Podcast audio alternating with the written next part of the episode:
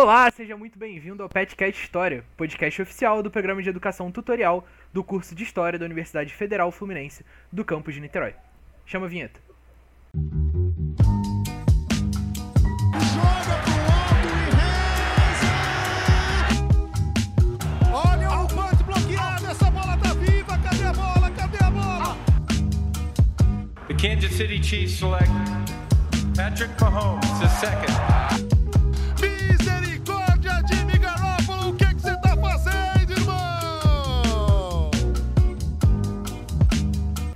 Muito bem, estamos aqui novamente para falar de esportes. Né? O nosso último episódio sobre esporte foi o episódio sobre a final da Libertadores. Inclusive, se você ainda não escutou esse episódio sobre a final da Libertadores, vale a pena você dar uma olhada nas redes sociais do PET. No Twitter estamos no arroba PET História, no Facebook PET História UF Niterói e no Instagram arroba PET História UF. A gente tem uma série de episódios do nosso programa já postados nas principais plataformas de streaming e um deles foi esse da final da Libertadores, em que a gente trouxe aí o contexto social da criação da Libertadores, as relações com a geopolítica e a gente fez um monte de previsão que a gente errou sobre a final da Libertadores. Então nada melhor do que a gente voltar para falar de esporte, voltar a fazer previsão. Hoje eu tô aqui sozinho, Hoje não tô apresentando o programa com ninguém, mas eu tô muito bem acompanhado para a entrevista desse programa. Eu tô aqui com o Gabriel Martins e com o João Eduardo Ferreira para falar sobre futebol americano. É a primeira vez que a gente vai abordar esse tópico aqui no podcast. É, nossa ideia é fazer um apanhado geral, fazer com que você que nunca ouviu falar no, no esporte, nunca teve paciência de, de, de assistir, tentar entender um pouquinho do que, que é, do que, que é esse esporte, o que, que faz dele um esporte tão grande, por que, que tem tanta gente ganhando dinheiro com o futebol americano hoje. E é claro, falar um pouquinho de Super Bowl, tentar fazer aí um pouco das nossas previsões para o jogo entre Cincinnati Bengals e Los Angeles Rams. Então, Gabriel, seja muito bem-vindo ao nosso podcast. Fala, Xará. Boa, boa noite, boa tarde, bom dia para quem estiver ouvindo. Prazer estar aqui. João, seja muito bem-vindo. Fala, gente. Obrigado, Gabriel. Obrigado, Gabriel. É um prazer estar aqui também. É isso, então pra gente poder começar aqui a nossa, nossa contextualização, pra gente entender um pouquinho do que, que a gente tá falando, por que futebol americano? Por que, que os americanos têm essa vontade de criar um esporte que só eles jogam, né? Por que, que existe o futebol americano? De onde é que surgiu? Qual é o sentido de existir esse esporte? Por que, que ele é diferente do rugby? Vamos tentar dar um apanhado geral aí pra galera que nunca assistiu um jogo de futebol americano, pelo menos tentar entender qual é a ideia desse esporte. O que, que vocês acham aí que caracteriza o futebol americano como esse esporte único aí, diferente? Bem, o, o futebol americano surge do rugby, né? Ele surge como o rugby é bem mais antigo, assim como o futebol é bem mais antigo, tem influência do futebol também.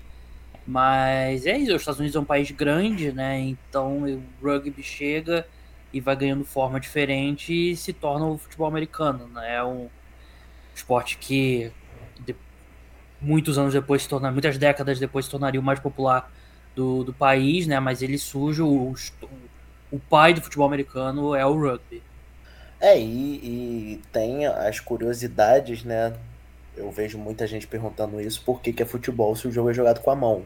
Hoje em dia o pé, ele é uma parte mínima, importante, para quem assistiu os jogos nesse domingo, viu? Importante, mas menor do que as mãos. É, tem toda a questão da história, que o chute valia mais para touchdown antigamente, então tem algumas razões para o jogo ser chamado de futebol, como, como o nosso futebol da bola redonda, que de fato é jogado com o pé. É, isso é uma coisa que a galera tende a ficar um pouco confusa, né? Principalmente por conta do nome. E, e- existe um rumor, né? Uma- um boato, não sei se é verdade, se, se, se é uma, uma, uma, uma coisa concreta, mas as pessoas diziam que a ideia do futebol americano era justamente evitar, né? Esse uso dos pés ah, na época, né? Principalmente por ser um esporte é, tipicamente universitário, né? É, eu não sei dizer. É, eu também nunca ouvi esse rumor, mas é um, é um, é um esporte que, que desde sempre ele sempre foi muito violento e acredito que tentaram de alguma forma deixar ele menos violento desde o início. Tal, não funcionou tão bem no início, não funciona tão bem hoje, mas estão tentando pelo menos. Acho que é importante a gente tentar dar uma contextualizada em como é que funciona o esporte, porque já passou muito tempo, né? O esporte ele mudou um pouquinho ah, de lá pra cá, é, porque a primeira versão do futebol americano ela é de 1867, então de 1867 pra 2022 mudou muita coisa, né? Então acho que se a gente puder aí pensar no apanhado geral, assim, em linhas gerais, como é que funciona o esporte, quais são as regras e como é que ele é jogado? O que, que vocês dariam aí de, informações mais importantes para tentar entender como é que funciona o jogo em si. O que, que vocês acham que é importante para o nosso ouvinte saber uh, de cara? Acho que para começar, trazendo de novo um pouquinho mais pro lado do futebol, começar é 11 de cada lado. Para ser simples, 11 jogadores de cada lado. A diferença é que tem o time de ataque e o time de defesa. 11 jogadores de defesa e 11 jogadores de ataque. O ataque e a defesa do mesmo time não entram em campo ao mesmo tempo. É, é um jogo que se divide em posições e posições muito bem definidas. É, outros esportes também são definidos em posições, mas é muito fácil, elas são quase intercambiáveis. É, no futebol, você consegue ver um zagueiro no ataque, no basquete, você consegue ver é, um pivô, às vezes, carregando a bola. No futebol americano não tem muito isso. O quarterback é o quarterback, é o cara que recebe o snap, vai passar a bola ou ele vai dar para o running back correr. O running back vai correr, ele geralmente fica atrás do quarterback, raramente, às vezes, ele, ele se posiciona na linha como, como wide receiver. O wide receiver é o cara que vai receber a bola e tem que ter os cinco jogadores de, de, de linha ofensiva. Então são posições muito bem fixadas. Eu acho que isso é uma importância é, interessante de, desse esporte, que não é tão intercambiável assim, não tem uma, como é que eu posso dizer, uma liberdade dos jogadores dele ser um quarterback que, que do nada ele vira recebedor. Não, não é comum isso. É, o futebol americano, ele, assim, eu acho que é, é justo, apesar de ser o meu esporte favorito, é justo dizer que ele tem uma curva de aprendizado inicial um pouco mais complicada do que a maioria dos esportes, porque você pensa outros esportes, eles são bem mais simples de você entender vendo, né? O futebol, você tem que chutar a bola até entrar no gol. O basquete, você tem que botar a bola na cesta. O vôlei, você não pode deixar a bola cair no chão. O futebol americano, ele já é um pouco mais complicado, né? Basicamente, o João definiu bem questão de posição e tal. A dinâmica do jogo, basicamente, você tem quatro oportunidades para avançar 10 jardas e você vai quando você consegue avançar as 10 jardas, você renova aí essas suas quatro oportunidades até você chegar no final do campo, né, na end zone e fazer o touchdown. É basicamente um jogo que é de conquista de território. E o objetivo é você chegar até o final do campo com a posse da bola e você consegue seis pontos, você chuta mais uma vez e consegue um ponto extra o jogo para quando um jogador é derrubado, né? Quando ele bate com o cotovelo, com a perna, quer dizer, do joelho para cima, perna, quadril, quando bate no chão, ombro também e mão não, não é mão você pode apoiar no chão, mas é basicamente isso, né? É um jogo de avanço, de você vai avançando território até você chegar no final do campo do adversário ou você não conseguir nas quatro descidas, nas quatro oportunidades que você tem para avançar 10 jardas, você devolve a bola pro, pro oponente e aí ele vai ter a oportunidade de fazer o mesmo. Então, basicamente, a dinâmica do jogo, né, a forma mais simples possível de explicar é essa: é um jogo de conquista de território. Perfeito, e isso aí já dá um, um bastante pano pra manga pra gente pensar no que, que, mudou de lá pra cá, né? Óbvio que são muitos anos, né? São, são muitas décadas, mas é, acho que é legal da gente pensar, né? Principalmente porque tem esse, esse, esse ditado popular de que o futebol americano é um esporte muito bruto, né? um esporte muito violento. Mas se você for comparar o futebol americano atual com o futebol americano com o que ele era, né? No seu, na sua criação, ele era um esporte muito mais violento, né? A gente tem uma série de regras aí, é, acredito que vocês possam falar um pouquinho melhor disso, mas a gente tem uma série de regras que visam proteger aí uh, não só a carreira, mas como a vida mesmo dos jogadores. É, e antigamente essas regras não existiam, né? Então, por exemplo, a questão dos capacetes começarem a existir, é, as regras que protegem o quarterback, enfim, existem uma série de regras que foram surgindo aí com o passar dos anos que antigamente não existiam no esporte. O que vocês veem aí de mudanças mais importantes, assim, que foram surgindo de lá para cá e que alteraram um pouquinho a forma como a gente enxerga o esporte hoje? É, a mudança mais importante no futebol americano é a criação do Four Pass, né? O, antigamente o futebol americano era basicamente um rugby que reseta cada vez que o jogador cai na bola. O rugby também, ele, ele não chega a parar de fato, né? Mas o jogador cai com a bola no chão, ele tem que soltar a bola, né? Pro, pro, pra trás, né? Pro seu time continuar o, o jogo e tal. O futebol americano não. O futebol americano cai, o cara cai para a jogada. Em 1906 é criado o passe para frente, né? O forward pass. E até hoje você tem direito a dar um passe, um passe para frente é, por jogada, né? O rugby você não pode, você só pode chutar a bola para frente, mas você não pode passar a bola para frente. E aí muda o jogo, né? Aí faz o futebol americano ser o futebol americano que a gente conhece hoje, ainda com muitas diferenças e tal, mas abre mais o jogo, torna o jogo mais dinâmico e tal. Mas questão de regra de proteção, né, e foi algo gradativo, mas a proteção mesmo foi. É, sim. Não, acho que não é exagero dizer, né, João, que 10 anos atrás o futebol americano era mais violento do que é hoje, né? 15 anos atrás era bem mais violento do que é hoje. acho que ainda é um movimento recente a proteção, preocupação com concussão e tal. Porque, claro, você tem capacete, você tem protetor de ombreira e tal, não sei o quê. Mas sempre foi um esporte bruto e sempre foi. Não, não era um esporte que se preocupava tanto assim, né, com a saúde dos jogadores e questões de concussão e tal. Mas eu, eu sinto que uns 10, 15 anos para trás, para cá, é, a NFL parece que de fato, não, acho que não pela bondade no coração, né, mas por questões legais, passou a proteger mais os jogadores e muita gente reclama, né, João, que é, mudou muito o esporte, né? O pessoal reclama bastante. É verdade, a NFL, é, como você falou, uns 10, 15 anos atrás, parecia que ela gostaria de fazer só o mínimo de proteção. Ah, tem o capacete, tem a shoulder pad, e entrou em campo, é cada um por si e Deus por todos. Hoje em dia, é, como você falou, não pela bondade de coração, é muito mais pela uma chuva de evidência contra ela. Ela precisou mudar algumas regras, mudar a ideia do que é um tackle, é, mudar. Você não pode criar um cara na cabeça, você não pode fazer o target, é, que é o movimento de foguete, você ir em direção à cabeça de uma pessoa com seu, usando a coroa do capacete como o iniciador do teco, que é muito perigoso. Então é a NFL teve que fazer essas mudanças, acredito até por uma pressão externa pelos, pelas evidências do que estava acontecendo com os jogadores, não só dentro de campo. Estava é, acontecendo 30, 40, 50 anos depois deles jogarem o esporte.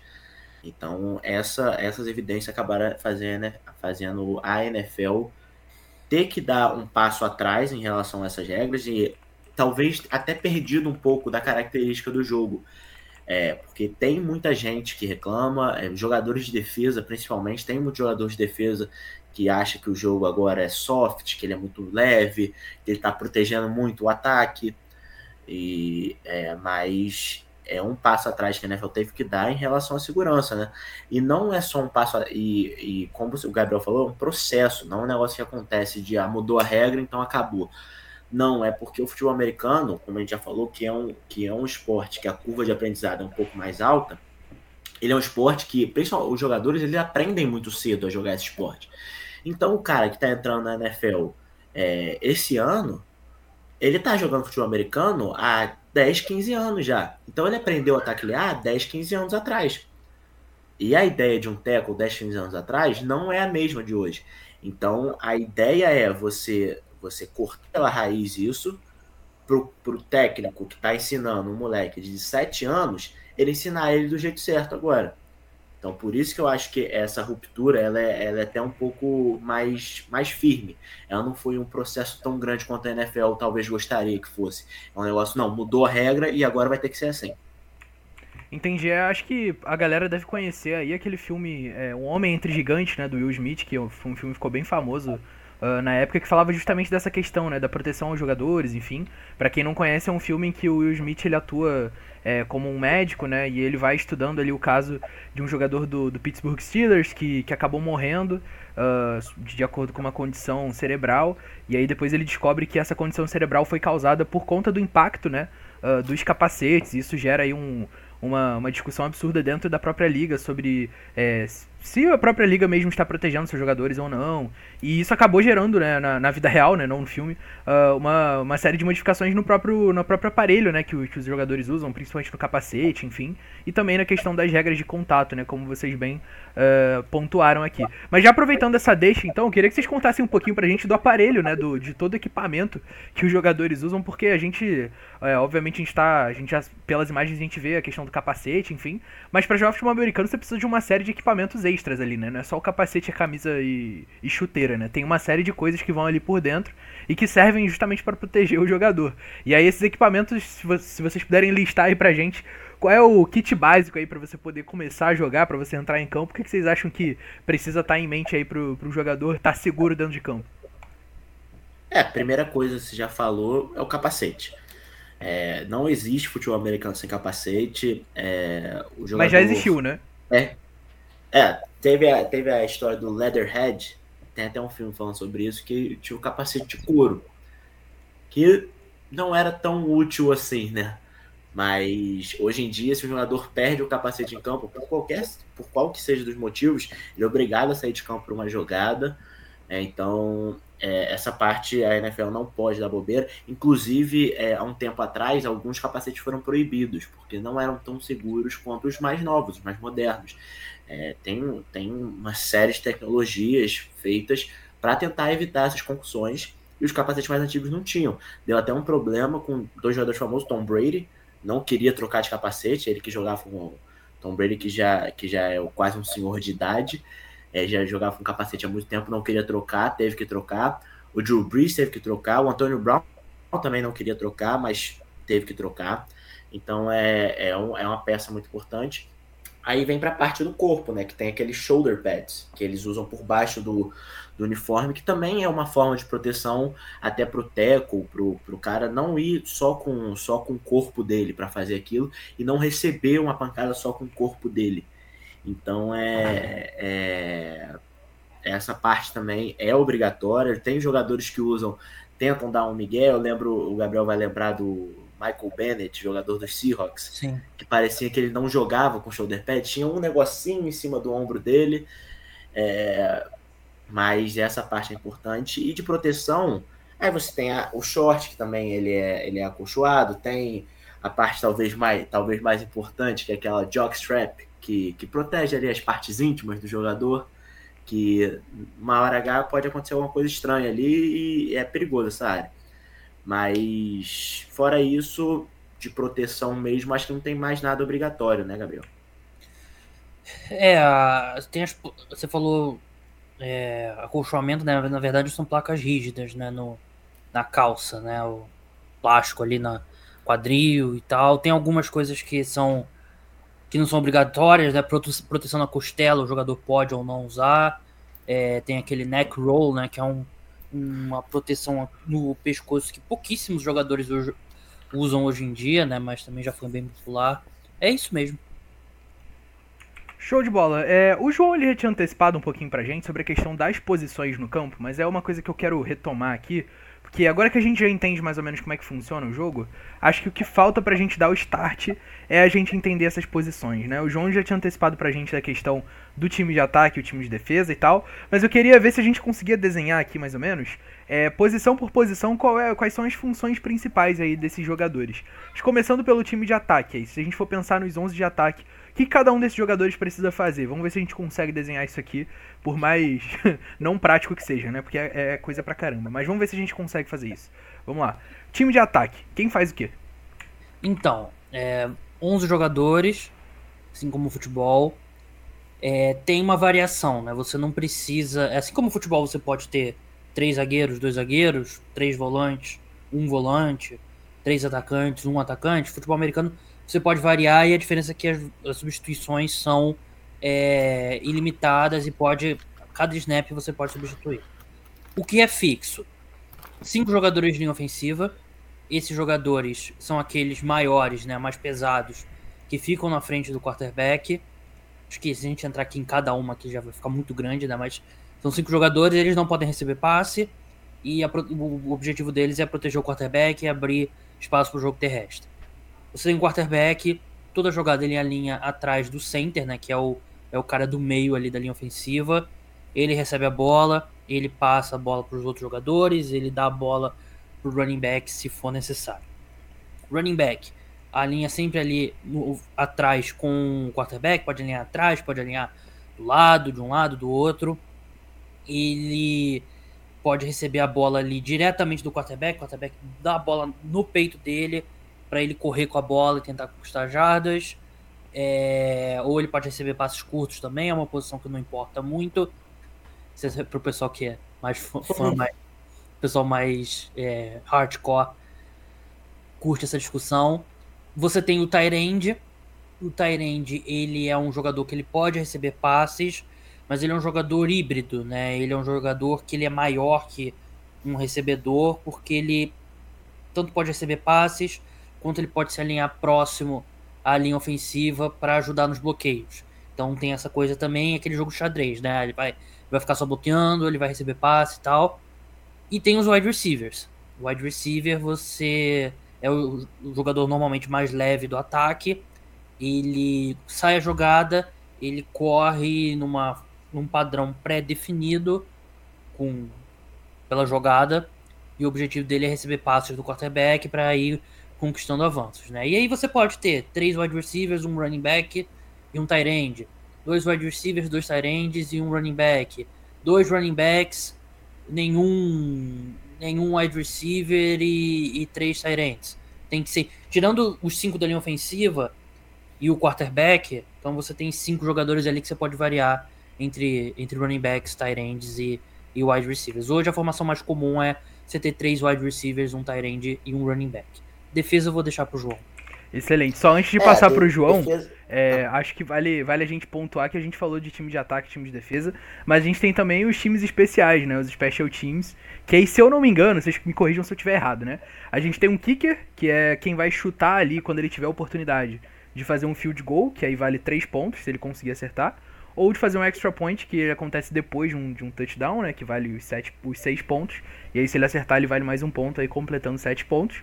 A gente tem também o punter, que é o cara que chuta a bola de volta pro, pro outro time quando eles não conseguem o avanço mínimo necessário para continuar ali o, o drive de, de ataque, né? E a gente tem também o retornador, né, que vai retornar os, os, os chutes uh, tanto quando o jogo começa, quando os quartos começam, uh, quanto quando tem um, um punch, né? E a gente tem. O que mais?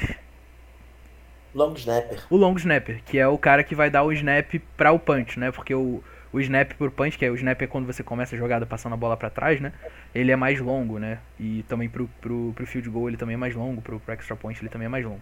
Mas enfim, João, time de defesa. É, o time de defesa, assim como o ataque, também tem variações. E a defesa é interessante porque eu acredito que que a gente falou que as posições não são tão intercambiáveis, a defesa tem, tem umas gracinhas. O, o, jogador pode ser de uma posição e fazer outra função, que pode ser interessante. Mas as defesas, acredito que a mais comum hoje seja a nickel, que são três cornerbacks. É, jogadores, cornerbacks são jogadores que marcam os wide receivers, né? É, dois safes que também podem marcar, mas geralmente eles ficam mais no fundo do campo. Eles são a última linha de defesa, eles é, são a última linha de defesa de um time. Se, se um jogador passou do safety, amigo, geralmente é um abraço. Então, tem, são dois safeties, três cornerbacks, dois linebackers, que são os dois, os dois jogadores que jogam no centro da defesa. É, eles, eles geralmente são os jogadores mais responsáveis por tackles, porque eles tacleiam muito no jogo terrestre e qualquer coisa que envolva ali a região intermediária é responsabilidade deles. E quatro jogadores na, na linha defensiva. É, a linha defensiva é, são jogadores responsáveis para ir atrás do quarterback, sacar o quarterback ou é, não deixar o jogo terrestre nem se criar, nem sair da linha de scrimmage. Uh, a linha defensiva pode geralmente é dividida em dois edge rushers, que são jogadores que jogam na ponta, é, são jogadores até bem famosos, é, que são responsáveis pelos sacks. A maioria dos sacks da NFL acontecem via edge rusher, a não ser se você for Aaron Donald, que é um defensive tackle, que é um jogador do interior da linha. Geralmente esses caras eles são mais focados no jogo terrestre ou para gerar a possibilidade dos edge rushers atacarem quarterbacks, eles vão lá, um cara geralmente um pouco maior, eles conseguem é, levar muitos bloqueios, é, deixando os outros livres. Mas, como eu falei aqui, o Aaron Donald, que é o, uma aberração, ele hoje em dia ele consegue fazer tudo que, que os quatro jogadores de linha defensiva devem fazer. É, mas a defesa também pode variar, pode ser, pode jogar no 4-3, que são quatro jogadores na linha, três linebackers, aí só vão ter dois cornerbacks e dois safeties, ou pode jogar no 3-4, que são só três é, jogadores na linha defensiva e quatro linebackers. É, tem umas variações, mas o que eu falo que pode, são, não são tão podem ocorrer umas gracinhas. Por exemplo, tem alguns pacotes de blitz que um cornerback vai sair da posição dele para ir atrás do quarterback. Ou, ou algum pacote de cobertura que um jogador da linha defensiva vai dropar na, na cobertura para tentar enganar o, o, o ataque. Então, é, tem algumas é, variações bem interessantes nisso.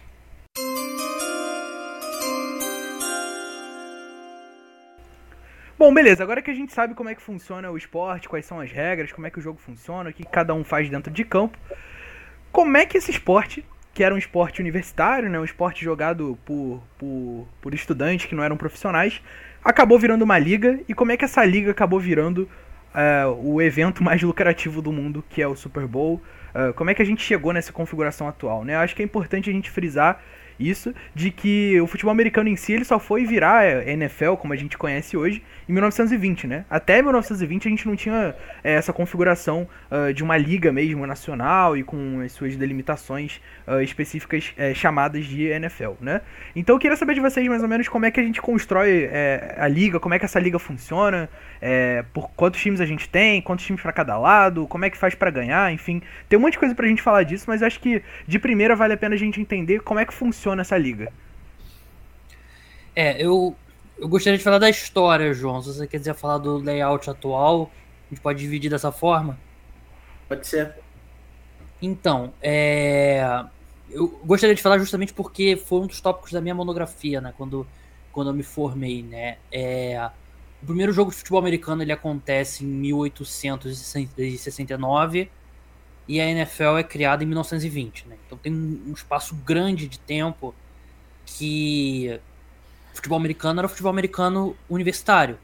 E tem uma, uma diferença grande dos esportes dos Estados Unidos para a maioria dos esportes no, ao redor do mundo, futebol principalmente, que é o futebol mais popular do mundo. Você pega o exemplo do Brasil. Né? O Brasil tem vários clubes que tem times de futebol e eles querem definir quem é o melhor time de futebol do, do estado, da cidade, do estado, depois do país. Criam-se campeonatos que o objetivo é esse. esse. Essa é mais a linha do futebol americano universitário. Várias universidades têm times de futebol americano e tal, e você quer definir qual que é a melhor universidade. o primeiro bowl game, né, que é um dos uma das finais ali do futebol americano universitário, né, que define campeões e tal, aconteceu em 1902. É, a NFL é criada em 1920 porque você basicamente tinha o esporte, o futebol americano universitário, o cara jogava quatro anos e ia trabalhar numa um escritório de advocacia, ia trabalhar numa loja, ia trabalhar no supermercado e tal. E era um esporte muito popular e esse pessoal, empresários, viram que havia ali uma possibilidade de fazer um dinheiro. Então a NFL ela surge já com essa visão. Né? O objetivo da NFL é faturar. O objetivo da NFL é gerar dinheiro para os donos dos times. E a NFL tem isso. E a NBA é, é história parecida. A NBA, basquete universitário, basquete universitário é bem mais antigo que a NBA. É mais ou menos a mesma linha. Então, você tem a NFL criada em 1920 com alguns times e tal ela vai fazendo sucesso, vai crescendo. Em 1972, 50 anos depois, que pode parecer bastante tempo, mas não é, a NFL se torna a liga mais popular dos Estados Unidos. Isso 1972, é cinco anos após a fusão da NFL com a AFL, o que era basicamente a AFC, era a AFL antigamente, tem algumas diferenças, o, o Cowboys era da AFL, mas passou para a NFC e tal, mas basicamente as duas ligas se juntaram. A NFL é bem mais antiga que a EFL, mas a EFL ela surgiu ali e ganhou popularidade, obrigou a NFL a aceitar é, essa fusão. E você tem isso, né? Um esporte que surgiu com um objetivo de objetivo comercial. E os donos sempre tiveram essa visão, sempre tiveram uma, um comissário ali que o objetivo era esse. Eles, desde os anos 60, quando começou a começou-se a vender direitos de transmissão para TV, eles desde o início eles pensaram, a gente precisa dividir isso aqui igualmente, senão vai ter um gap financeiro muito grande entre os times, porque você já tinha lá o time em Nova York, time em Los Angeles e um time Green Bay. Como que o time de Green Bay conseguiria competir com o time de Nova York o time de Los Angeles? Não seria possível, não fosse a não fosse a divisão igualitária aí dos direitos televisivos, ou tem algumas outras verbas que são divididas igualitariamente e tal. Mas é basicamente isso, né? Aí você tem o futebol americano universitário, que eventualmente se torna o. que hoje é o mais popular, mas a NFL trabalhou essa parte, né? O objetivo de faturar. E por isso que ela tendo essa visão desde o, lá de trás, nos anos 20, e quando começou a entrar dinheiro de verdade, nos anos 60, é que permitiu a NFL hoje ser a liga mais poderosa financeiramente no mundo. Eu não estou falando a liga dos Estados Unidos, é a liga do mundo, mais do que a Premier League, mais do que a Champions League. A NFL é a liga mais rentável do mundo. É, isso é uma, uma questão que eu acho interessante a gente trazer aqui, porque olhando de fora eu sempre tive a impressão de que o futebol americano ele era muito mais competitivo, uh, no sentido de que todos os times tinham a chance de competir, pelo menos na teoria, uh, do que o futebol de campo que a gente está acostumado, pelo menos, ou então uh, do que o próprio, do que o próprio é, basquete, enfim, eu sempre tive essa impressão, né? Apesar de que o basquete tem moldes muito parecidos com o futebol americano.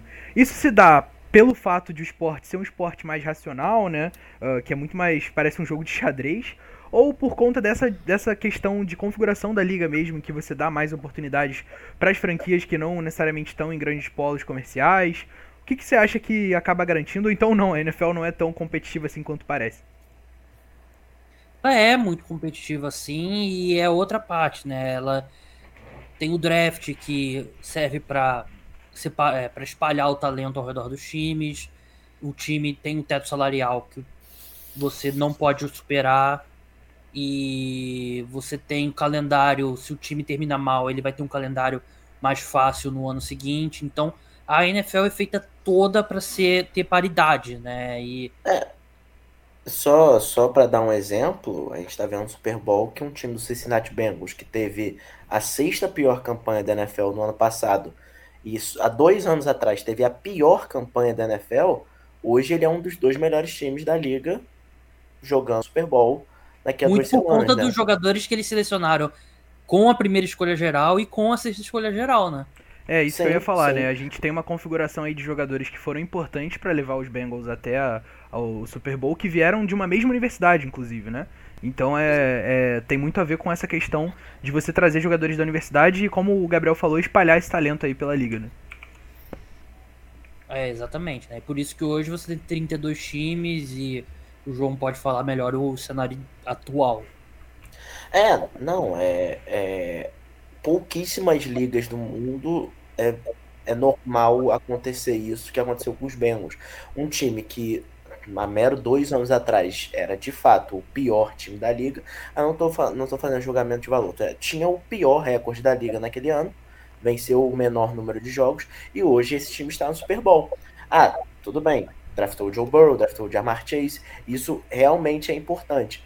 Mas é, poucas ligas no mundo, e isso eu incluo outras ligas americanas que têm alguns moldes parecidos, como a NBA, é, o hockey, até um pouco a MLB, mas né, não, é tão, não é tão comum isso acontecer. Eu acho que a NFL tem, tem essa ideia de igualdade, e isso, por bem ou por mal, acaba jogando ao favor dela.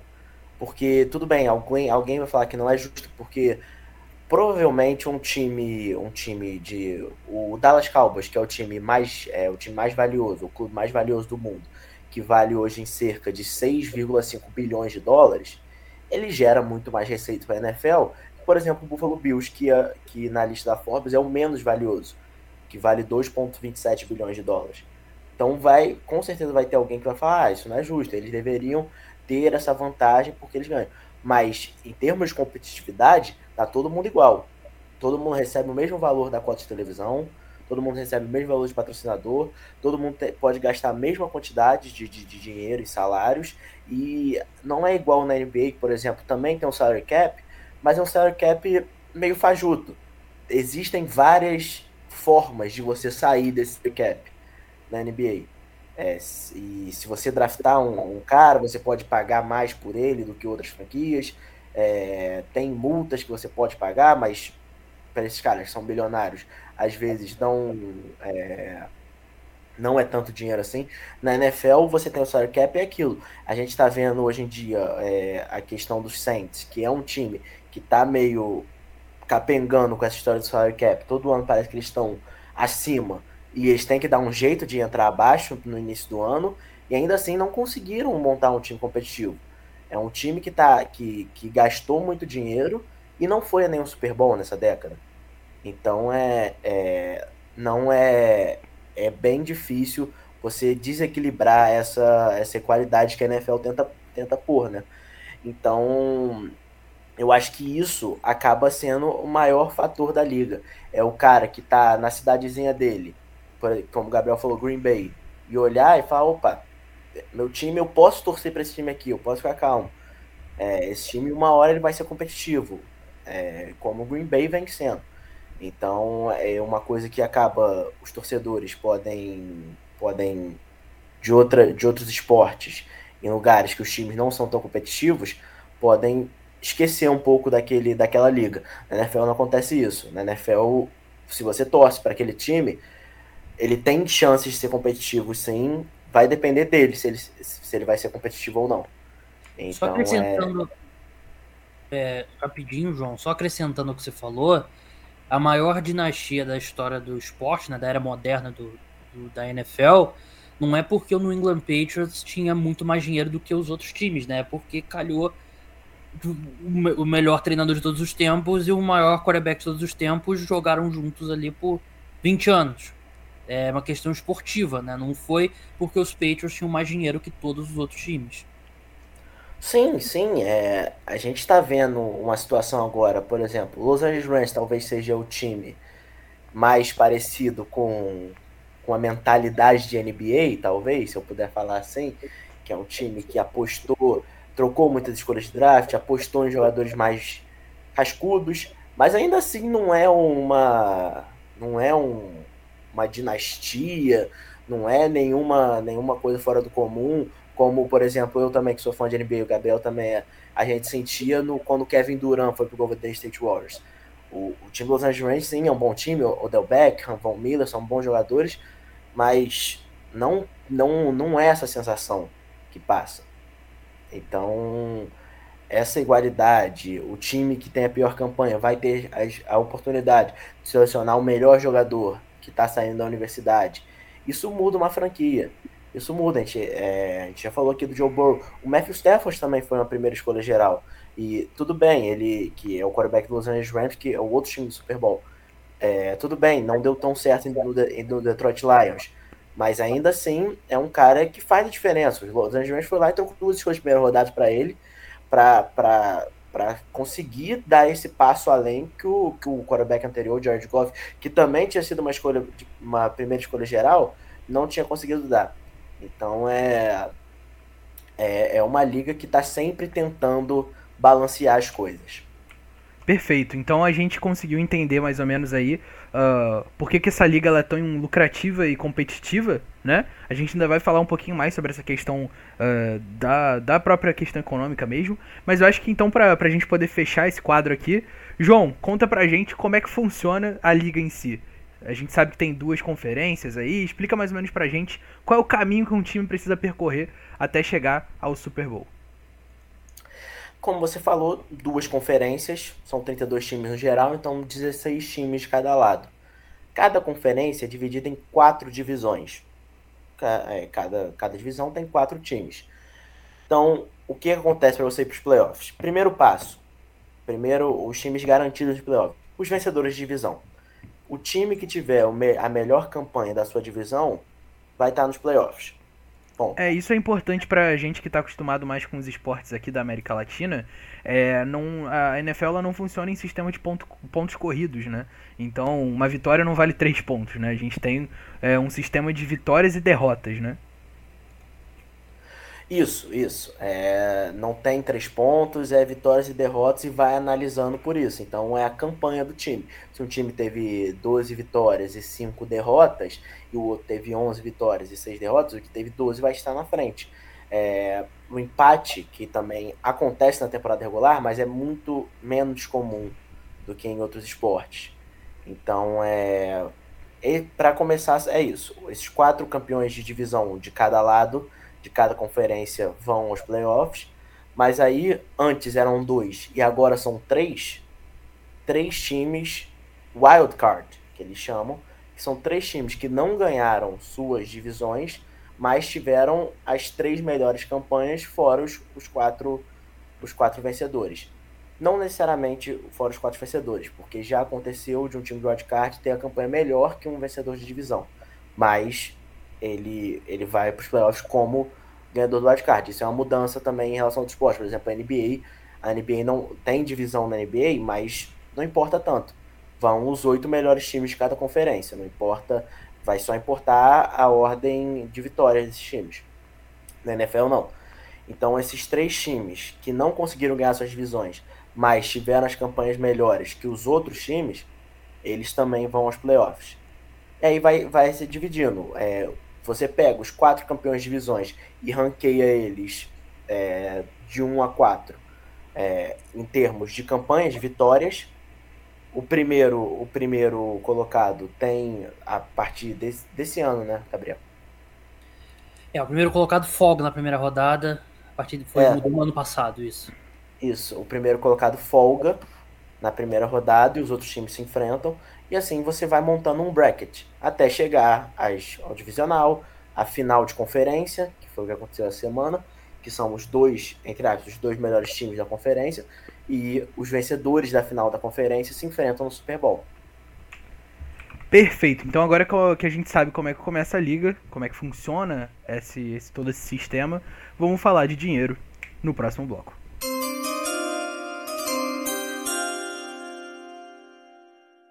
Bom, então a gente estava falando sobre essa questão uh, de como a NFL é a liga mais forte, uh, não só em relação à influência, mas também em relação a questão monetária, né? A gente citou aí o caso do Dallas Cowboys, que é uma franquia que vale mais de 5 bilhões de dólares. E eu queria entender aqui junto com vocês é, o que, que levou a essa monetização tão, tão abrupta assim da liga, né? A gente sabe que tem essa questão dos direitos televisivos que o Gabriel tinha mencionado antes. Acho que vale a gente fazer menção aqui também a questão dos estádios, né? O nome que os estádios levam. O próprio nome das franquias também é algo que está relacionado uh, à monetização da liga. O próprio termo franquias também é algo que está relacionado à monetização da liga. Então queria que a gente tentasse dar um apanhado geral aí para que a gente pudesse entender por que, que a NFL vale e faz tanto dinheiro, né? Porque é a liga mais popular dos Estados Unidos, né? E assim, é, para quem acho que quem acompanha NFL, acompanha esportes americanos, já deve ter aquele seu parente pergunta, né? Ah, mas não é o beisebol é o esporte mais popular, não é o basquete o esporte mais popular? Não, é a NFL. E é muito mais. É, o João pode confirmar. Seu... É isso, né, João? Que a gente. É, é tem uma, uma máxima no beisebol, né? Que o beisebol era o hobby da América. É, a NFL é o esporte da América. O beisebol é, é... hoje é muito mais um hobby do que, do que e a NFL é o esporte. É, você junta a NBA e o beisebol e você provavelmente não alcança a popularidade da NFL, né? Assim, tipo, pessoas que têm a, é, esse esporte como o favorito. E você olha rankings assim de audiência, tem números absurdos, tipo, de, de setembro até dezembro, das 20 transmissões esportivas, não, transmissões da TV dos Estados Unidos tiveram mais audiência, são 19 jogos de futebol americano. E o draft é mais popular que o jogo 6, 7 da final da NBA ou da Major League Baseball. É, e eu acho que isso acaba, é, como você falou, o jogo 6-7 da final da NBA, o jogo 6-7 da final da Major League Baseball, acho que isso acaba sendo um ponto a favor da NFL. É, muita gente reclama, é, eu, como fã da NFL, gostaria que tivesse mais, mas é isso, são 17 jogos na temporada regular, tem ali os playoffs também, mas que acontecem um mês, um mês e meio, um jogo no Super Bowl e acabou. Você fica sete meses sem ver. Então é um, é um, é um negócio que gera muita expectativa, que a Major League Baseball, a NBA, não consegue gerar tanto. A Major League Baseball, por time, são, são 162 jogos um ano. A NBA, 82. É, na Major League são 164, perdão. É, na NBA, 82. É, então é, é, é mais. Você poderia pensar, pô, é mais jogo, mais coisa para assistir mas tem uma hora que também é, é demais. A NFL Cada jogo não, perde NFL... valor, né? Um jogo da NFL por si só, mesmo de temporada regular, tem muito peso porque o time joga 17 só, né? para classificação, ele tem um impacto muito maior. Não tem como sim, recriar sim, é. isso. É, tem até um. Tem, é, quem, quem acompanha a NFL segue, segue alguns, alguns perfis da NFL. Tem até algumas piadas que a gente faz quando a gente está lá no auge da off-season, né? Um, um, junho, julho, falando, pô, o que, que eu não daria para ver um Jaguars e Titans agora? É, isso não acontece em outros esportes. Você não pensa, ah, o que, que eu daria para ver um jogo ruim da NBA agora? O que, que eu daria para ver um jogo ruim da MLB agora? Porque vai ter bastante jogo ruim da NBA e vai ter bastante jogo ruim da MLB para você ver quando a temporada começar. Da NFL não, a NFL vai ter pouco, sempre vai ter pouco. Então eu acho que isso é um fator. E até como os jogos são, é, como são transmitidos, é um fator. A NBA passa jogo todo dia. É, você não tem um dia certo. A NFL, o dia da NFL é domingo. Então, muita gente, muita gente, por exemplo, eu, que sou muito fã, eu, eu faço meu calendário ao redor da NFL. Não, domingo eu não posso fazer as coisas porque tem NFL. Vai começar lá duas horas da tarde, eu tenho que sentar para ver o Jets, para ver taranã, vou ficar até a hora do Sunday Night é, quinta-feira não posso sair à noite porque tem o Thursday Night Football, a mesma coisa segunda. É, aí você entrou numa então... questão que eu acho que é interessante da gente trazer, que a NFL tem os seus dias emblemáticos de jogos, né? Tem aqueles jogos que são transmitidos para o país inteiro, né? Como a gente sabe, os Estados Unidos são um país muito grande uh, em extensão territorial, então não tem como você passar todos os jogos para todos os estados, né? Principalmente porque não são todos os times que são populares em todos os estados. Então você tem ali o Sunday Night, né? Que é o jogo do domingo à noite, que geralmente é esse jogo mais importante ali entre dois times que tem uma rivalidade maior, ou então entre dois times que tem bons times, uh, enfim, sempre é uma, um atrativo ali para você poder assistir esse jogo. Uh, e ele é televisionado para todo o país. E aí você tem também o Monday Night, que é a mesma coisa, né? O jogo que acontece na segunda-feira de noite, também é transmitido para todo o país. E você tem o Thursday Night, que também funciona desse mesmo jeito, né? Então você tem esses três dias que são três jogos importantes. E aí você tem uh, os jogos, o resto dos jogos acontecendo no domingo aí com transmissões locais, né? Mais ou menos assim que a gente estrutura. Só achei importante pontuar isso, João, perdão. Não, exatamente. E, e esses três jogos que você falou é, qual outro esporte que a gente conhece um jogo pelo nome da semana? Você tem. Nenhum outro esporte você consegue lembrar de um jogo que é, que é tão importante assim, mas na verdade você tem o Monday Night Football. Não importa qual time estão jogando, tem o Monday Night Football, que é um evento por si só. Tem a musiquinha do Monday Night Football, todo fã da NFL começa. Tananana. Sunday Night Football também tem a musiquinha da Carrie Underwood que começa I've been waiting all day for Sunday night. Então é então é são são é tão grande que só o, só o fato de ter um jogo naquele horário é um evento que os outros esportes não têm. Os outros esportes, o jogo em si é um evento? Sim, mas é o jogo. Então na NBA você vai querer ver um jogo maneiro, você vai querer ver o Golden State Warriors jogando contra o Brooklyn Nets, você vai querer ver é, o Lakers e Clip. É, na MLB é a mesma coisa, você vai querer ver o Red Sox versus Yankees, mas não vai ter um, um, jogo que você fala, não, peraí, qual que é o dia da MLB? Qual que é o dia que eu vou sentar para ver um jogo de beisebol? Qual que é o dia que eu vou sentar para ver um jogo da NBA? Eu vou provavelmente pesquisar, vou procurar o melhor jogo e vou ver. Na NFL não. Na NFL você sabe que domingo tem NFL. Você sabe que quinta tem NFL, você sabe que segunda tem NFL. Então acho que isso acaba sendo, sendo um fator importante para a liga. Ela já conseguiu marcar ali. Então é, gera até uma fidelidade com o torcedor, né? Por isso que a NFL no ano passado renovou os seus contratos de direitos televisivos por 110 bilhões de dólares por 11 anos.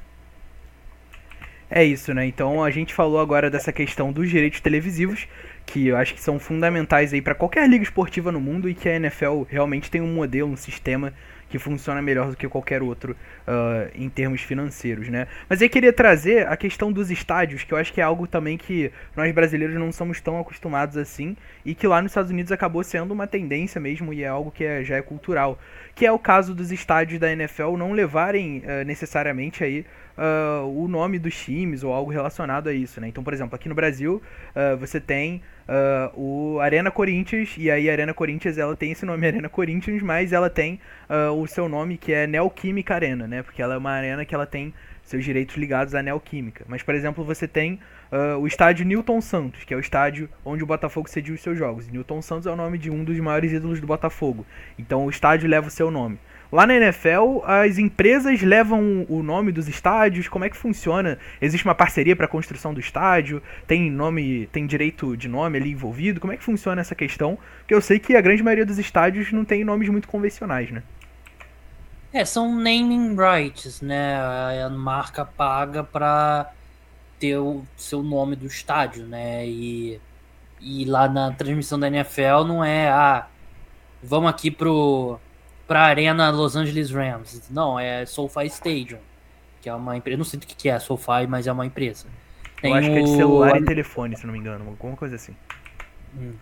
Tem o MetLife Stadium, que é do meu time e do time do João, que é um plano de saúde. E tem a Legion Stadium. Não é o mesmo time, tá? É, são dois times que dividem o mesmo estádio. Tem o Mercedes-Benz Stadium, né? Então é name rights, né? Não é é, desculpa, não é também assim, é uma fonte de renda importante, mas assim, também não é algo que que os times dependam também, né? É um dinheiro importante, mas também não é perto dos direitos televisivos, não, não é tão valioso assim. É, e um detalhe interessante dos estádios, é, alguns, eu não sei se todos, é, raramente é o time que constrói, né? É, isso que é, eu acho que é o mais importante, porque aqui no Brasil a gente tem essa questão de, ah, time grande tem que ter estádio, né? Então, geralmente o time ele vai ali arrecadar uma quantidade de renda suficiente para poder construir o seu estádio, ou então fechar uh, uma parceria para poder utilizar, como é o caso do Flamengo com o Maracanã, ou mesmo o caso do Atlético Mineiro, que utilizava o Mineirão, mas agora está construindo sua própria arena. É, e aqui no Brasil, aos poucos, foi se adotando esse estádio, é, esse, esse modelo de estádio de parceria entre a empresa ter o nome do estádio e entrar ali com uma parte da construção, enfim. Mas lá na NFL tem isso bem com uma marca bem registrada, né? É, a questão importante é que assim, são times privados e tal, diminuiu um pouco isso, mas ainda acontece de ter muito subsídio, né? E acho que Las Vegas é, foi o exemplo mais recente, né? Os Raiders tiveram um monte de de, de subsídio para construir o estádio, né? E o estádio tecnicamente não pertence a eles, né? Mas é o estádio deles. Então tem muito isso, né? A cidade porque assim, você tocou lá atrás, né? A questão dos times serem franquias, né? E por que que chama de franquia? Porque, com exceção dos Packers, todos os times te tecnicamente poderiam se mudar de cidade, né? E os times muitas vezes usam isso como uma arma na cabeça do da cidade, né? E um exemplo disso é o Chargers. O Chargers não tinha, não tinha motivo para ele ir para Los Angeles tecnicamente, né? Porque eles continuam sendo tendo nenhuma presença lá de torcida e tal, apesar de ter crescido esse ano mas eles queriam um estádio novo. E eles forçaram, botaram o pé firme. E a prefeitura de San Diego, que era a cidade anterior deles, não se negou a dar subsídio, se negou a entrar com dinheiro e eles se mudaram. Então é uma questão que hoje em dia diminuiu porque as pessoas veem o absurdo que é sair do dinheiro do contribuinte, dinheiro para um dono bilionário faturar mais dinheiro mas é um ponto importante um ponto polêmico, né? Porque, assim, os Estados Unidos é o país mais rico do mundo, né? Mas ainda assim, você tirar o dinheiro do contribuinte para construir a arena moderna é, tá, é, tá se tornando menos aceito como deveria, mas é um ponto polêmico mesmo, porque muitos desses times aí, ao longo dos anos, construíram e reformaram estádios com dinheiro, um dinheiro considerável da, das cidades onde eles estão com aquela desculpa, ah, traz emprego, traz turismo e tal, não sei o quê, mas não, é difícil justificar esse, esses subsídios. É, aí é, é, foi mal, João. Você falou que é... Não, só pra, só pra uma história rapidinho. É, você falou da história das franquias que eles podem sair. Tem uma história que é até bem famosa do Baltimore Colts, né? Sim. Que hoje em dia é o Indianapolis Colts, que a franquia, dizem as mais línguas, né? Não tava lá pra ver, mas diz que a franquia saiu de Baltimore na calada da noite, né? Sim. O dono encostou um caminhão lá de noite. Não, tá tudo certo, a gente é Baltimore. Encostou um caminhão lá de noite. Botou tudo dentro do caminhão e foi para Indianápolis. Então, é. Esses caras, eles não têm o um mínimo de consideração com o torcedor. É, eles não querem saber, eles querem para ir onde é que é mais rentável. E o que a gente fala, que é a NFL é a NFL pro bem e pro mal. Que é uma liga que é impiedosa, ela vai sempre pensar nessa situação acima do que, entre aspas, o que a gente quer, a gente como torcedor quer, mas é, é uma liga que tem suas prioridades geralmente bem, bem claras, tanto para o bem quanto para o mal. Perfeito, isso já é o gancho perfeito para a gente entrar aqui uh, numa pauta que eu acho que é fundamental assim para essa discussão do lugar social da NFL, que é justamente a elitização do esporte, né? Uh, hoje a gente tem, por exemplo, eu estava dando uma pesquisada aqui enquanto a gente conversava, o ingresso mais barato para o jogo de domingo entre Cincinnati Bengals uh, e Los Angeles Rams vai custar uma bagatela de 5.612 dólares e é o pior ingresso para o Super Bowl 56, né? Uh, então, existe é, um princípio de elitização do esporte ao olhar de vocês quando a gente tem essa liga que possui seus donos das franquias, em que os times são franquias e que existe toda essa questão de direitos televisivos, naming rights? Ou isso é algo que fica mais para esse escopo das finais, dos grandes jogos e, num geral, uh, o futebol americano ainda consegue ser um esporte inclusivo? É, eu tenho a minha opinião sobre isso, mas queria escutar de vocês primeiro. É, o João tocou no ponto certo, né? A NFL não. O único objetivo da NFL, dos donos, é faturar o maior. É, faturar o máximo possível. E se eles acharem que se diminuir o preço do ingresso, eles vão colocar mais gente, faturar mais, eles vão fazer. Mas não é. A maioria dos times não é o caso. Então, não tem aspecto social futebol americano, né? Eles têm lá aquelas coisas de. É, ah, vamos lá com a comunidade, vai ajuda os colégios e tal, é legal e Play tal. Six, né? Aquele... Isso, tem esses negócios. Isso, tem o, o objetivo... prêmio Walter Payton também, né? De, de trabalho com a comunidade. Mas o objetivo da NFL é faturar o máximo de dinheiro possível. E até essas coisas ela faz para melhorar a marca da NFL e faturar mais dinheiro, né? Então, não tem aspecto social. Não tem coisa assim, ah, vamos fazer uma geral aqui para ter o ingresso mais barato. Não tem, nunca teve, nem nunca terá. E uma coisa que do valor dos ingressos é que os esportes americanos são bem diferentes aqui do, do Brasil, que lá o mercado secundário é legalizado. E aí os times, assim, por exemplo, um time como o New York Giants, que mesmo numa fase é um dos times mais tradicionais da NFL, tu tens fila de espera de anos e anos e anos para ter um season ticket. E muita gente tem esse ingresso de temporada e revende os ingressos, né? Às vezes por, querer, por não poder ir num dia e tal. E aí esse mercado secundário tá, tá ali sujeito às leis de oferta e procura, né? Por isso que um, um Super Bowl em Los Angeles pela primeira vez em, sei lá, quase 30 anos, o ingresso mais com barato. Com o time de Los Angeles, né? Com o time de Los Angeles, tá saindo por 5 mil dólares. Mas também tem jogo do Miami Dolphins, às vezes, que teve jogo do Giants que tinha ingresso de 10 dólares. Mas não é pela bondade do coração dos Giants, assim, não, vamos diminuir e tal. Não, é porque é lei de mercado mesmo, né? Não tem aspecto. Não tem, você não vai ver um dono da NFL falando assim, não, vamos botar aqui o ingresso mais barato para ajudar a torcida. Isso nunca vai existir. É, isso é até um, é outro ponto que a NFL às vezes usa para se validar, mas que não é uma validação, é isso. A NFL vai te falar, não, qualquer pessoa pode ir no jogo da NFL, mas Super Bowl qualquer pessoa não pode ir se você quiser ir na NFL, você vai procurar semana 16, é, Jets e Jaguars, com os dois times já eliminados, é, os times poupando jogadores, aí você vai conseguir entrar lá por um preço bom. Mas no Super Bowl, playoffs, não. Então é, é mais uma vez é, mostrando que a NFL ela sempre vai pensar em si primeiro e ela não tem vergonha de admitir isso, ela tenta de algumas formas amenizar essa ideia, mas é, é isso, ela sempre vai tentar mostrar, vai ter é, é uma liga é, que é ditada pelo, pelos donos, e os donos do, do dos times, no, a, tem alguns que são torcedores, tem alguns que, que gostam, mas a maioria só está interessado no dinheiro é, se você tirar o dono dos Packers, que é a cidade de Green Bay, e algum dos mais velhos, que também estão interessados em dinheiro, mas que talvez sejam um pouco mais fiéis às suas fanbases, o resto só quer saber, só quer saber de quanto ele vai ganhar por determinada ação. É, e é aí que eu trago a minha visão, né, que eu acho que o João trouxe uma frase que é perfeita para entender isso. NFL é NFL pro bem e pro mal, Né? Eu acho que, ao mesmo passo que tem todas essas questões ligadas à elitização que vocês trouxeram, a questão capitalista mesmo, uh, divisão de, de negócio, né? o esporte como negócio, você tem também um dos esportes que é um dos mais democráticos no sentido de execução.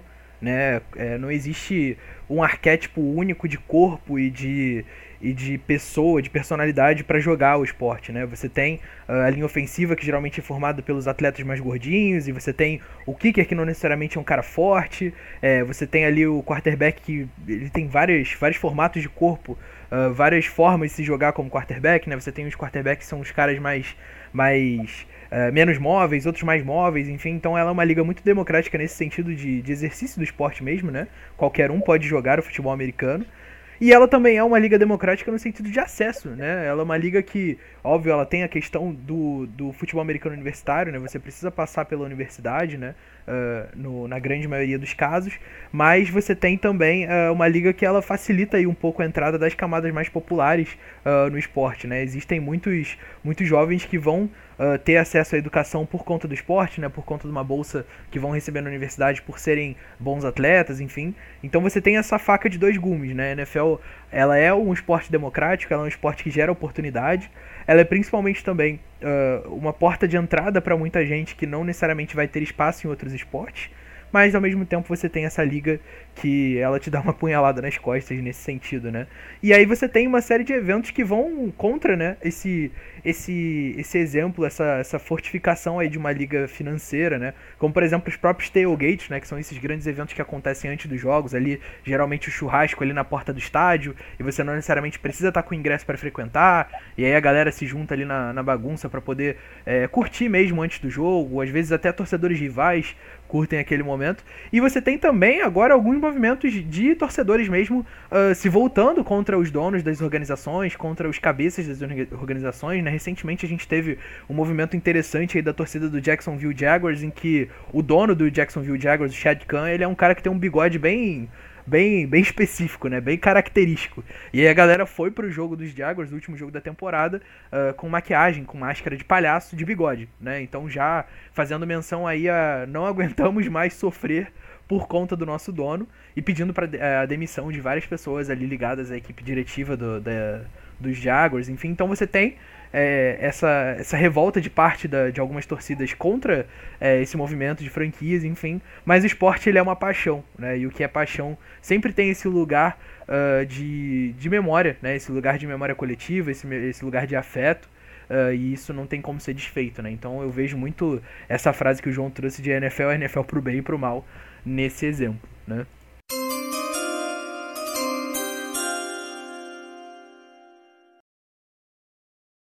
Bom, então para o nosso último quadro do programa de hoje, acho que vale da gente falar do maior evento esportivo do mundo, o Super Bowl. A gente está chegando agora na semana do Super Bowl 56. Eu, o João e o Gabriel, a gente está gravando esse episódio no dia 31 de janeiro. Ontem foram definidos uh, os dois finalistas da NFL, né? O Cincinnati Bengals venceu o Kansas City Chiefs e o Los Angeles Rams venceu o San Francisco 49ers. Então a gente vai ter aí uma final entre Bengals e Rams, uma final inédita uh, e que promete aí bastante emoção nesse sentido.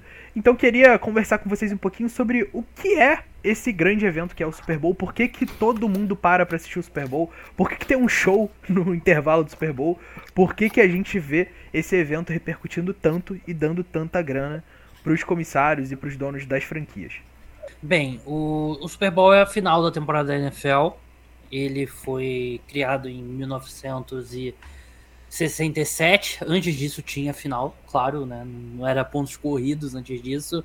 Mas o Super Bowl surge quando tem a fusão da NFL com a AFL, né, que eu falei aqui anteriormente, né, era outra liga, começou a ter muita popularidade, eles entraram em um acordo para se unir.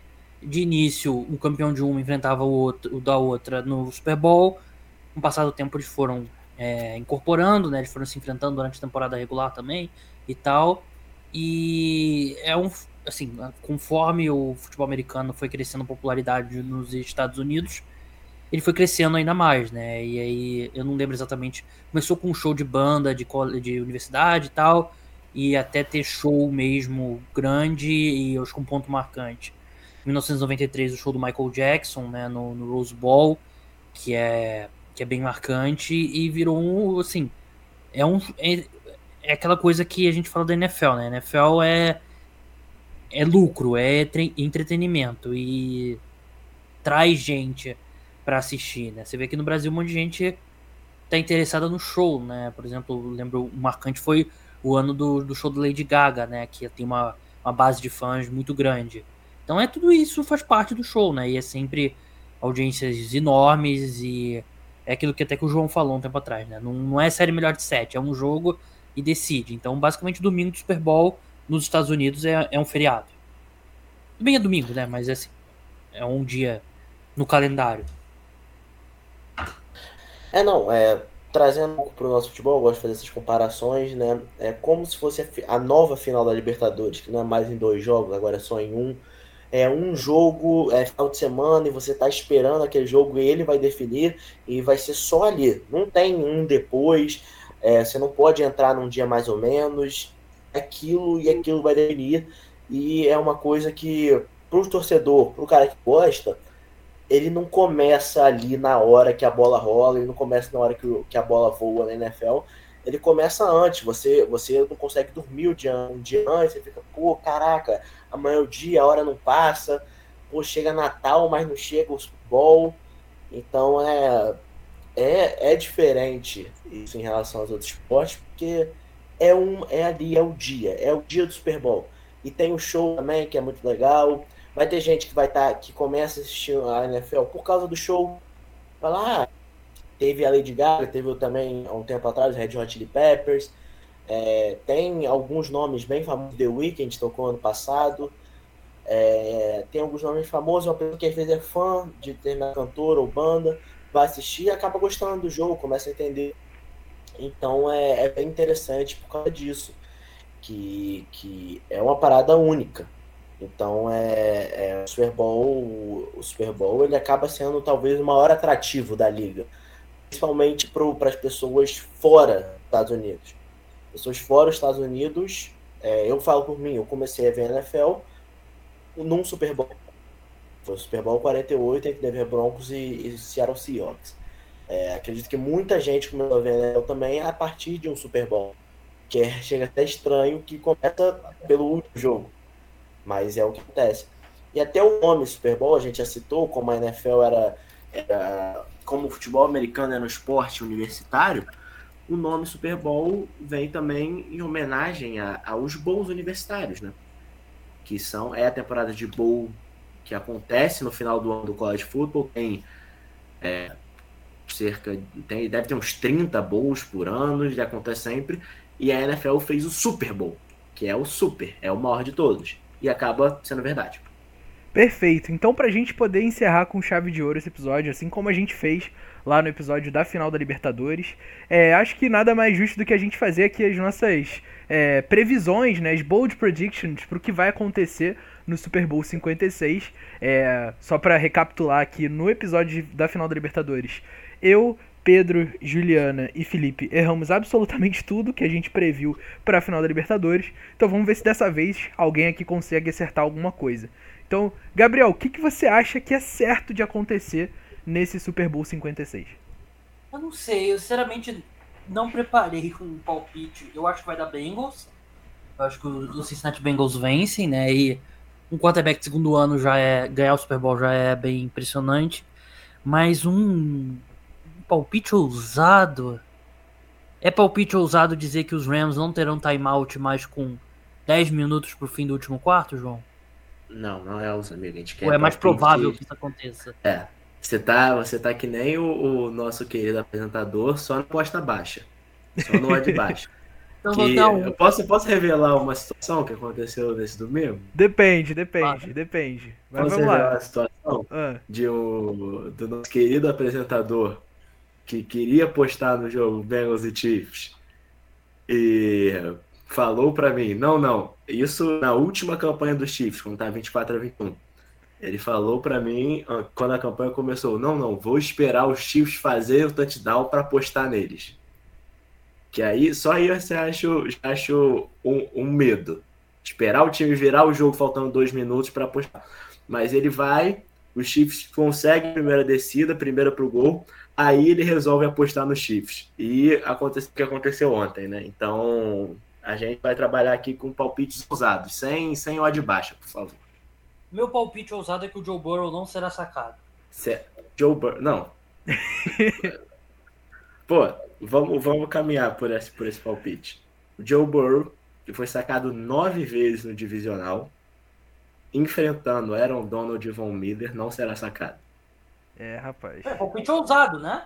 Sim, é bom palpite. O meu palpite, o meu palpite ousado, eu tenho, eu tenho um palpite ousado. Bom, Odell Beckham Jr. terá mais jardas que Jamar Chase. Ousado. Bom, gostei. Aliás, gostei não, porque eu não quero que os Rams vençam, mas ousado.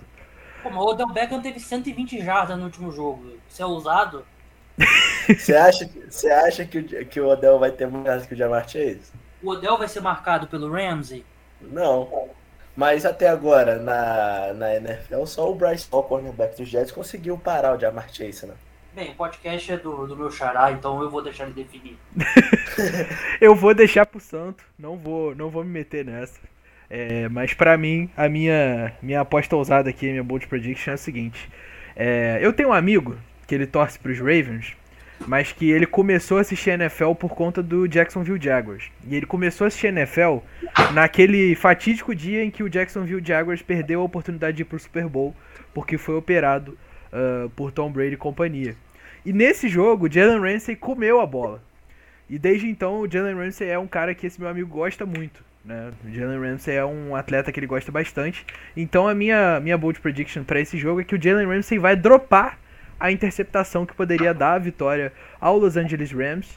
E os Bengals vão vencer por uma posse de bola, porque o Jalen Ramsey vai dropar uma interceptação do Joe Burrow na, na última jogada relevante da partida. Essa é a minha, minha aposta ousada. Então é isso de apostas. É, foi bastante específico porque é bastante ousado. Então acho que de, de apostas aí é isso. Caso você queira seguir nas apostas do, do Petcast, pode confiar. Coloque seu dinheiro no Sporting Bet, seja feliz. É, você tem aproximadamente aí 24 horas para apostar, se esse episódio realmente sair no sábado. E a gente caminha então para o final do nosso episódio. Antes de mais nada, queria agradecer demais a presença do Gabriel e do João por aqui. Eu sei que para vocês que produzem conteúdo ligado à NFL, essa época do ano é muito difícil de ter um espacinho na agenda, então muito obrigado pela participação de vocês.